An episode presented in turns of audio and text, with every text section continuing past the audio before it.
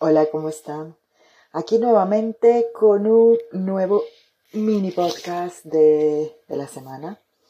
Aquí mientras estoy frente a mi espejo preparándome para ir a trabajar, pienso, pienso y digo, esto de las redes sociales que te traen recuerdos del año pasado, de hace dos años, de hace tres años, pues me ha traído un recuerdo del año pasado. Justo un día como hoy estuve despertándome en mi ciudad, en mi ciudad, en mi ciudad natal no fue, pero en mi país, en, mi, en la capital de mi país, en Lima, Perú. Y me trajo muchos, eh, muchos recuerdos porque me puse a pensar en, en ese viaje, lo difícil que fue ese viaje para mí, en el sentido emocional. Llevaba cinco años de no ir a, a Perú, de no ver a mi familia y como inmigrante. Eh, la nostalgia es la gran, gran compañera de vida en un inmigrante, porque eh, el corazón lo tiene uno partido en dos. Siempre estás pensando en los que están allá, siempre estás deseando estar en ciertos momentos, en ciertas fechas, en ciertas ocasiones con esa gente, con tu gente, con tu familia de sangre, con tus amigos de toda la vida, ¿no? Y, y la nostalgia se instala para quedarse, para hacerte compañía. Al principio, pues es dolorosa, hasta algunas veces, pues puede causar molestia, cólera, por decir por qué no. Pero bueno, como dice ese dicho, por mejoría mi casa dejaría. Y creo que muchos, muchos de los que emigramos, que no solamente es porque nos enamoramos de extranjeros, también es porque buscamos mejor, mejorar nuestro estilo de vida, nuestra calidad de vida. Y pues, y también por nuestros hijos, ¿no? Buscamos algo mejor para ellos, ofrecerles un mejor futuro, mejor educación y todo eso. Entonces, pues, sarna con gusto no pica. Entonces la nostalgia pues ya se alivia de esa manera o la controlamos de, diciéndonos eso, pues no estamos aquí por un motivo y pues hay que darle para adelante, para adelante como los elefantes.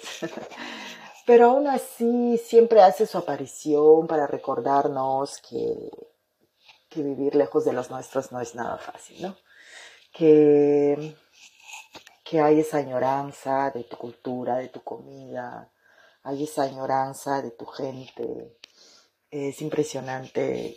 Después de cinco años nunca pensé, y lo digo, eh, pequé, pequé de soberbia, me confieso, lo confieso, porque eh, yo siempre decía, no, yo nací para viajar, para irme a vivir a otros lugares, yo adoro venir de donde vengo, pero yo nací para estar de un lado para el otro, ¿no? No podría vivir solamente ahí, ahí, o sea, en el pueblo donde nací. Pero y nunca pensé que iba a extrañar, o sea, yo decía, no, si yo ya conozco cómo es vivir allá, ¿qué voy a extrañar? No, si yo ya sé cómo es eso, a mí me gusta lo nuevo, la novedad, yo quiero descubrir el mundo. Y sí, claro que quiero descubrir el mundo, pero después de cinco años, después de todo esto que pasó con el COVID y con todo eso, yo no pensé que me iba a calar tanto la ausencia y la nostalgia de lo mío, ¿no?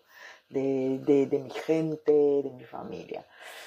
Y aparte que el año pasado fue especial, no sé si ya escucharon el episodio pasado, el último episodio del podcast, eh, con invitada, con una muy buena amiga mía, Soraya, que hablábamos de nuestra experiencia en, en, la separación y en los nuevos inicios. Si no lo han escuchado, pues los invito a hacerlo. Está justo después de este podcast. Y eso también me estuvo dando vueltas durante toda la semana. Es un podcast, es un episodio que lo he escuchado, no solamente para editarlo, lo he escuchado ya. Son tres, cuatro veces que lo escucho, porque es como que me escucharía y no me reconocería en ella, ¿no? Eh, cuando yo me divorcié hace tres años y ya tengo cuatro años de separada, recuerdo que tenía tantas cosas en la cabeza, sobre todo el miedo, el miedo a, los, a eso de empezar una nueva vida en un país eh, donde pues todavía, ¿no? O sea, obviamente tengo la doble nacionalidad francesa, pero no, me, no, no, lo sentía tan mío, ¿no? Era como que todavía no hablo bien el idioma, me va a tocar hacer papeleos engorrosos, me va a tocar salir adelante sola, y ya no tener ese apoyo de mi familia política, ¿no? A pesar de que tengo muy, buenos, muy buenas relaciones con ellos, pero entonces todo era como como incierto y esa incertidumbre pues me mantuvo ocupada y, y mermando mi, mi, escondiendo mis emociones a mí misma, escondiéndomelas a mí misma, esas emociones de la ruptura, del divorcio en sí. Así que el primer año me la pasé como metida en papeleos, en tratar de encontrar un departamento. Eh, felizmente que aquí se recibe ayuda de, del Estado cuando eres mujer sola con niños. Entonces tuve una asistente social que me guió mucho. Esto también lo descubrí por unas amigas que conocí aquí, eh, que ya les digo mi familia del corazón. Entonces ellas me ayudaron y con eso pues yo pude guiarme, hacerme una idea de dónde tenía que ir, a quién tenía que preguntar y así conseguí la ayuda de una asistente social. Y, y esta persona, una señora que hasta el día de hoy conservo su amistad, me, me guió, me, me cogió de la mano prácticamente y me dijo, mira, tienes que hacer esto, tenemos que hacer esto. Bueno, tenemos, porque ella me acompañó durante dos, tres años. Hasta hace poco todavía hablaba con ella porque siempre te están monitoreando, preguntando cómo vas, cómo te estás desempeñando, viendo tú sola con tus hijos, cómo van los niños. Es increíble el tipo de, de ayuda que se puede recibir. Eh, eh, eh hablo de Francia, me imagino que en, en, varios países de Europa se da esto, ¿no? Pero yo hablo de mi experiencia aquí en Francia. Entonces esta persona eh, me ayudó mucho, me contactó con abogados, no pagué por, por, por los servicios de un abogado, tuve la, la, la abogada que, que, trató mi caso. aparte que mi situación fue muy fácil porque mi ex esposo y yo eh, decidimos terminar en mutuo acuerdo y todo estaba prácticamente eh, en orden entre nosotros y, y, estábamos de acuerdo en casi todo, así que no tuvimos que negociar casi nada. Mi, mi divorcio fue muy rápido, no tuvo ni siquiera que pasar frente a un juez. Los niños eh, querían estar compartidos con papá y mamá porque les preguntan ¿quieres quedarte con papá? ¿Quieres quedarte con mamá? ¿Por qué, nana? Y los niños, pues mis hijos dijeron, no, yo quiero estar con mi mamá y con mi papá, así que la custodia es una semana papá, una semana mamá. Y la psicóloga fue muy, muy, muy buena, muy buena consejera en esto porque nos dijo, los niños necesitan el equilibrio de tener una, la presencia de su madre y de su padre. Eh, así que eso es muy importante. Felizmente tengo un ex marido que, que, como padre, pues me quito el sombrero, como se dice en francés, chapeau. Eh, o sea, me quito el sombrero por él porque es un tío que desde que mis hijos nacieron, él se metió a bañarlos, a darles el biberón, a cambiar los pañales, nunca tuvo miedo, ay, de que es pequeño, ah, no, eso es para ti. Ah, él hizo tanto o más que yo, porque les digo, eh, él siempre quiso ser padre, si yo soy madre en parte es por él, porque yo no, nunca me vi como madre y fue él quien me alentó a, a la maternidad, fue el que me dijo, no, yo te veo como una buena madre, no estoy diciendo con esto que soy una buena madre, les juro que que hago mi trabajo y el amor es mi mejor guía, pero claro, como madre y, como cualquier padre o madre, siempre me estoy metiendo debajo de, la observación de la lupa para ver, ¿no? ver si estoy haciendo bien y siempre estoy con, los sentimientos de todo padre que, nos culpabilizamos casi siempre por las cosas o que siempre nos estamos autocriticando, no lo he hecho bien, porque le hablé así, en fin. Y él vio en mí ese talento, según él. Entonces eh, le debo eso, la aventura de la maternidad, porque yo la verdad había decidido nunca casarme y no tener hijos. Y él rompió esas dos grandes, grandes barreras. Eh, y lo gracioso de esto fue que yo no me casé con él para... Muchos dicen, ¿no? Uno se casa con un extranjero para que tenga los papeles y salgas. Esa es, esa es la idea en general que tienen de las latinas, sobre en Estados Unidos. Esto fue al revés. Él fue el que se quedó en Perú y, él, y nos tuvimos que casar porque él necesitaba la residencia peruana para seguir trabajando donde estaba trabajando. Así que fue al revés. Pero bueno, y entonces lo que quería decir era que yo había estado escondiendo pues esta sensación, estas emociones, este luto, este duelo de la ruptura del divorcio. Y cuando de pronto pues me, me tocó, ya pasando los años, ya tuve mi departamento, eh, yo me vine con, solo con maletas y solo traje un, una cama, sofá cama, donde dormía las primeras noches, mis hijos se quedaron con él hasta yo poder amueblar, también recibí ayuda del Estado para poder comprar los nuevos muebles y todo, entonces fue increíble, claro, es un dinero que te dan que uno tiene que devolver, pero con cero intereses, y, pero todo eso tiene es seguido, ¿no? Te ven tu situación, en mi caso vieron de que yo eh, porque yo no trabajaba 100%, porque yo eh, trabajaba y me, dedicaba a los niños, entonces trabajaba medio tiempo, por decirlo así, en un 70%, entonces no tenía un sueldo completo y luego ya tuve que entrar al 100%, porque obviamente la vida pues va, ¿no? Eh, va, va, los niños van creciendo, hay más demanda, en fin, pero entonces en todo eso yo recibí mucha ayuda del Estado francés y, me siento muy, muy eh, agradecida por eso, porque yo sé que si me hubiera pasado esto en mi país, en Perú, mm, pues me hubieran dicho hasta la vista, baby, que te vaya bien, buena suerte, ¿no? Arréglatelas como puedas y seguro que como ahí está siempre la familia presente, que eso es algo que a mí hay que atesorar, pues seguro mi familia me hubiera ayudado y eso, pero aquí no, aquí fue el Estado que me dio la mano y que me guió para este proceso de la separación, para los papeles, para empezar una nueva vida eh, incluso, incluso, eh, acá es muy difícil conseguir departamento cuando eres uno solo con niños. Eh, la gente acá mira mucho que, que, que, te ganes la vida lo suficiente como para que les puedas pagar cada mes el departamento. Así que muchas veces madre sola con niños o padre solo con niños es muy difícil. En pareja sí es mucho más fácil, ¿no? Porque son dos sueldos que entran. Entonces todo el mundo me decía, va a ser un poco complicado que consigas esto, pero felizmente eh, conseguí un departamento, lo conseguí también eso por por mi lado de, de, esto de que me gusta hablar y sociabilizar, eh, hice clic con una señora que era la propietaria de una, casa que, que, tenía dividido varios departamentos y, le, y su esposo, un vasco, él había, eh, su familia había emigrado en el tiempo de la Guerra Fría de Franco, eh, había emigrado a, Argentina, entonces ella había ido a conocer Sudamérica, entonces, me dijo, oh, yo conozco tu, tu, tu, continente y me trae recuerdos, tengo mi familia en Argentina y todo eso le caí en gracia, así que ella por todo eso, mira las cosas de la vida, me alquiló un departamentito. Mi primer departamentito fue realmente, lo cogí lo que pude, porque tenía que salir ya de la casa de mi ex marido, me acuerdo que tenía problemas de humedad y, y olía muy húmedo por todos lados, sobre todo en la cocina, pero poco a poco, las primeras semanas hasta que llegara, llegaban los muebles, pues me tocó dormir en el sofá cama, eh, luego llegó primero mi colchón, pues me tocó tirar colchón. poco a poco empecé de cero y todo eso me tenía muy ocupada, me tenía muy eh, entretenida con la nueva vida. Aparte que quise salir como, a, me abría la vida y quería coger eh, todo lo que podía, comerme todo lo que podía, o sea, era una manera de decir, quería vivir a fondo, ¿no? Y de pronto, pues... Eh, llegó esto de, de, darme cuenta de que llegó el COVID, pasó lo del COVID, me tocó empezar a trabajar más tiempo, menos tiempo con los chicos, que lo sintieron, por cierto, mi hijo me reclamaba, me decía, mamá, no te vemos mucho, pero bueno, es la vida y así y así hasta que hasta que el año pasado, después de haber intentado una relación con alguien, pues, ¿no? Que, que, que fue difícil para mí después de la ruptura, eh, se me vino todo, se me vino todo encima, se me vino lo, el... Yo fui a quien dejaron, ¿no? Eh, fue mi ex esposo que me pidió el divorcio, entonces eh, creo que tenía como un trauma de que me dejaran otra vez y cuando empecé a darme cuenta de que las cosas ya no iban, fui yo la primera que soltó todo y dije, no, no, no, no va más, porque no quería ser a quien dejaban otra vez. Y todo eso, pues movió tierra, lodo, piedras y todo lo que estaba ahí adentro de mí.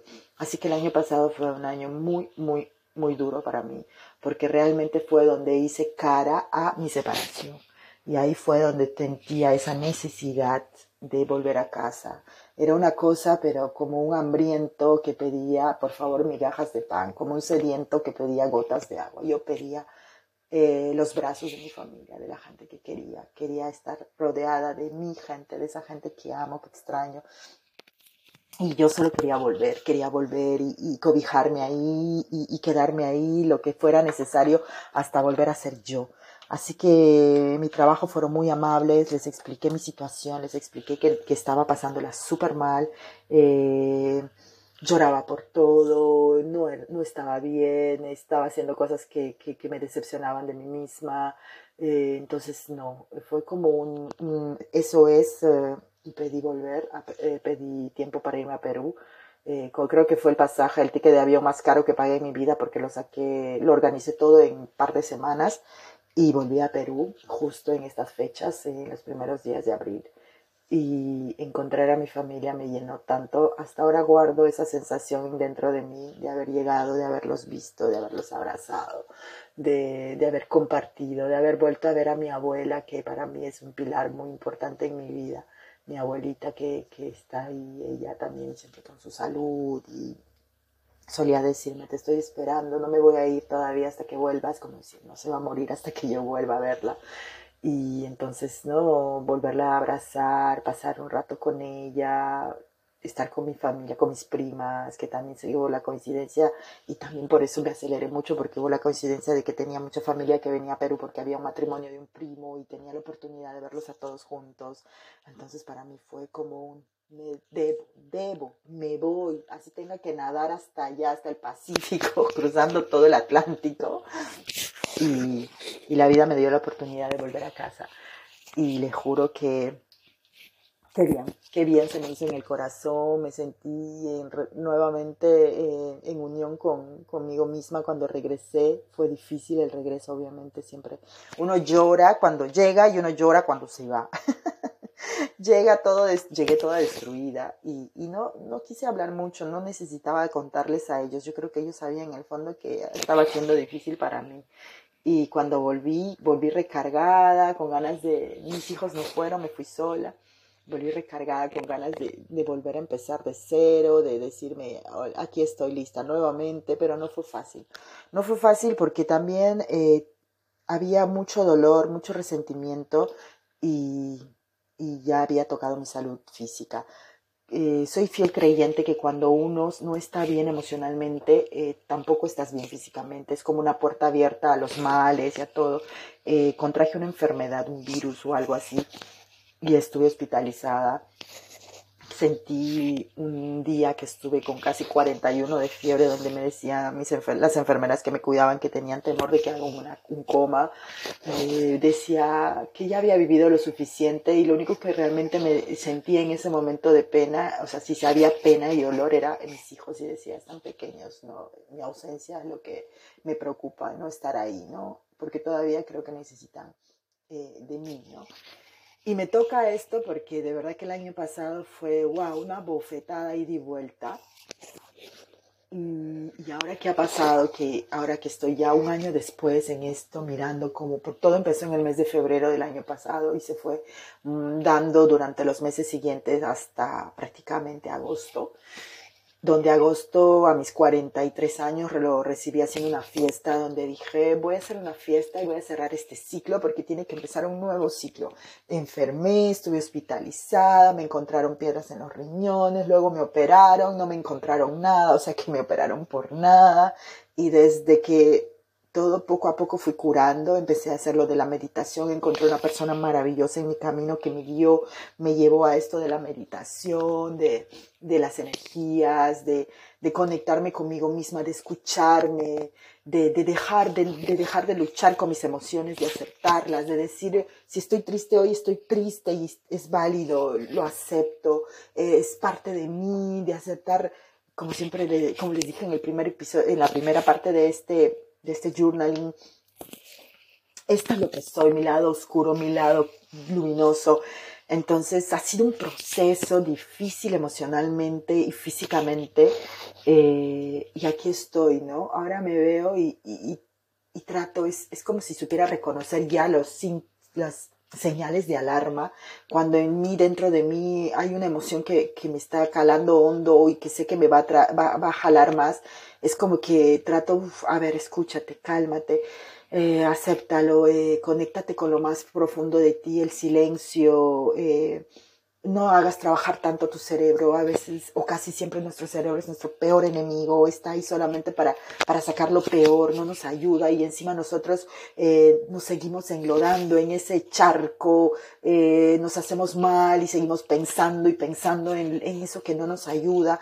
Entonces es un trabajo tan personal que ahora que ha pasado un año de haber estado en Perú, de haber regresado a estar con los míos, eh, me digo, he avanzado, mm, un poquito, un poquito. Siento que hay mucho trabajo y que es un trabajo cotidiano, pero digo, he avanzado. Así que hoy día mirando eh, en esas fotos de, de, mi llegada al Perú hace un año y todo, y viendo ahora, habiendo pasado el podcast y habiendo escuchado a esa Sisi que habla ahora y que dice, ya lo dejé, o sea, ya lo asumí y ya no hay rencores y, ya no hay eh, ganas de, de mirar atrás para, para lastimarse, para culparse o para culpar a alguien más. No, ya no. Incluso me siento ajena. Digo, esa mujer ya no soy yo. Y ya ni siquiera, ya recuerdos que se han ido, digo, pero ¿qué habré estado pensando en ese momento, no? ¿Qué habré estado sintiendo? O bueno, qué sé yo, porque incluso hasta a veces me parece que o es, se da que mi ex esposo es un total extraño, ¿no? Es como, wow, ¿cómo pude compartir 14 años de mi vida con esta persona y ahora, pues, ¿quién es, no? Lo desconozco, ¿no? Y, y a dónde se va todo ese amor, pues yo imagino que se recicla, y es lo que quiero creer. Se recicla y se convierte en agradecimiento. Agradecimiento por la experiencia de vida, agradecimiento por los dos hijos, agradecimiento por, por, por lo que se hizo junto en su momento. Las personas no siempre seguimos el mismo camino juntas. Las personas somos individuales totalmente. Por eso eso de la media naranja no va conmigo. Eh, somos dos, cada uno un planeta entero diferente. Y si compartimos un camino en nuestra vida juntos y si logramos mantenernos hasta 50, 60 años juntos de matrimonio, genial. Pero las personas tenemos también... Eh, el derecho de tomar caminos separados y, de cambiar y en cada etapa hacer, pensar y ver las cosas de diferente manera y aunque no siempre sean las mismas y aunque no siempre se pueda llegar a conciliar para que seguir juntos, creo que la gratitud y decir gracias por lo que se vivió es muy importante. Así que ahora ya cerré completamente mi, historia con, mi ex esposo, mi matrimonio ahora sí está en su cuadrito, es un capítulo del libro de mi vida que ya puso, ya le puse su punto final y, ya sufrí, ya acepté, ya pasé mi, duelo, mi, ya hice mi luto y no voy a decir ahora sí estoy lista para seguir amando. Yo creo que uno, el amor es, es, es prescindible porque, porque está en uno, amar y ser amado y con esto quiero compartir algo que, que, escuché hace poco, que leí hace poco, una frase que decía, nos pasamos tanto tiempo esperando ser amados que hemos dejado de amar. Y me parece que se da mucho, sobre todo, ¿no? que estamos a la expectativa de que nos merecemos, nos merecemos esto y lo otro. Y claro que está bien saber lo que no se merece, pero también creo que está bien eh, y es importante amar, no solamente esperar que nos amen. No sé si pronto sucederá, eh, espero que se dé, no quiero envejecer sola, quiero encontrar un compañero de vida, pero en todo caso puedo decir que eh, estoy aprendiendo a disfrutar de lo que hay ahora y que, que agradezco a la vida por las experiencias. Eh, ha sido muy doloroso el divorcio, creo que una de las cosas más dolorosas que me ha pasado en la vida, divorciarme y sobre todo lejos de mi familia sola prácticamente. Felizmente ha habido gente maravillosa, mis amigos, que yo llamo mi familia el corazón. Algunos ya no están tampoco en mi vida, pero en su momento han jugado papeles importantes y también se agradece por eso. Toda experiencia es bienvenida, toda experiencia se agradece, aunque no siempre sea, eh, nos deje sabor dulce, a veces es agridulce, a veces es amargo, pero ahí está, ahí están y, aportan, aportan a, a, que uno tome lo mejor de ellas después de que la tormenta pase y siga el camino con nuevas con nuevos utensilios, con nuevas herramientas para afrontar los próximos desafíos que vienen. Y aquí está, la teoría es fácil, ¿eh? Vamos a ver en la práctica cada día cómo se da. Pero quería compartir con ustedes eh, en este journaling, en esta semana esto, y, y decirles que, que no, no hay mejor amigo que uno mismo a pesar de ser nuestros peores enemigos. Se los vuelvo a repetir y se los repetiré todos los días. Y a mis hijos es algo que les digo siempre. Recuerda, tu mejor amigo eres tú y tu peor enemigo también. Todo está en tu cabeza. Controlar no siempre se puede. Así que a veces simplemente hay que sentir, hay que permitirse sentir, hay que permitirse ser vulnerables, hay que aceptar y decir, ok, jo, la embarré, hice lo que no tenía que hacer o dije lo que no tenía que decir. Respiro, me acepto, ok, trataré de hacer las cosas mejor paciencia, tolerancia con uno mismo. Es el inicio de, crear una mejor sociedad, de crear una mejor versión de uno mismo, por ende, cuando uno está bien con uno, está bien con todos. Que vivan entonces esos pasos del pasado que nos han traído hasta el día de hoy y a, a mirar para adelante, la cabeza en alto, los hombros bien para atrás, la sonrisa pintada, que es el mejor maquillaje que tenemos en el rostro de las mujeres y los hombres también, claro que sí. Y un beso y hasta, la próxima semana. Que estén bien.